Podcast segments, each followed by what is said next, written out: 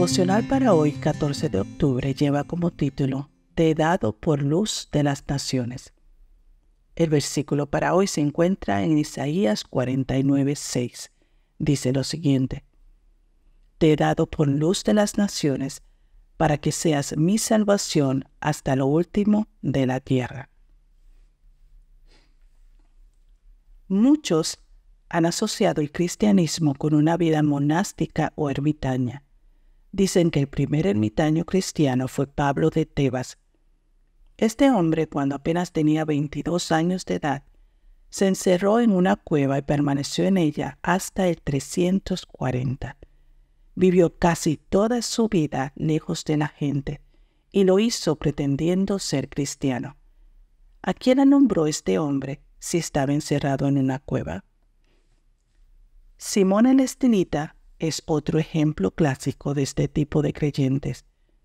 Luego de haber sido un anacoreta, es decir, un solitario entregado enteramente a la contemplación durante algo más de una década, Simón se subió a una columna de 72 pies de altura por 4 de diámetro, donde vivió durante 30 años. Esas personas y otras con la misma mentalidad que ellos escondieron la luz que Cristo les había dado. Tomaron su lámpara y la colocaron debajo de la mesa, donde no podía alumbrar a nadie.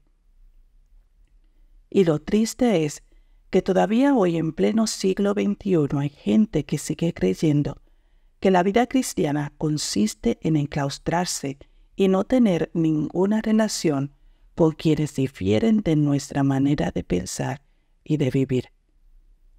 Me pregunto qué habría sido del mundo si Juan el Bautista se hubiera quedado para siempre en el desierto de Judea, o si Cristo no hubiese puesto fin a sus cuarenta días de ayuno. ¿Qué habría sido del Evangelio si Pablo se hubiera quedado en su retiro en Arabia? ¿Qué habría sido de la reforma si Lutero no hubiera salido del monasterio a proclamar la verdad de la salvación por fe en Jesús. La vida cristiana es una vida activa. Su influencia debe dejarse sentir. Finalmente, ¿qué será de este mundo si usted y yo no lo alumbramos? Jesús quiere que los cristianos seamos conscientes de lo que somos y de lo que significamos para el mundo.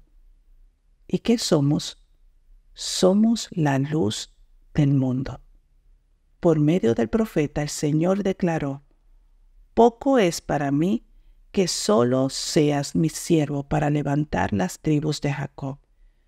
Te he dado por luz de las naciones, para que seas mi salvación hasta lo último de la tierra. Eres un regalo que Dios ha dado al mundo. No te puedes esconder eres el instrumento que tiene la luz que ha de alumbrar a una sociedad que vive en completa oscuridad.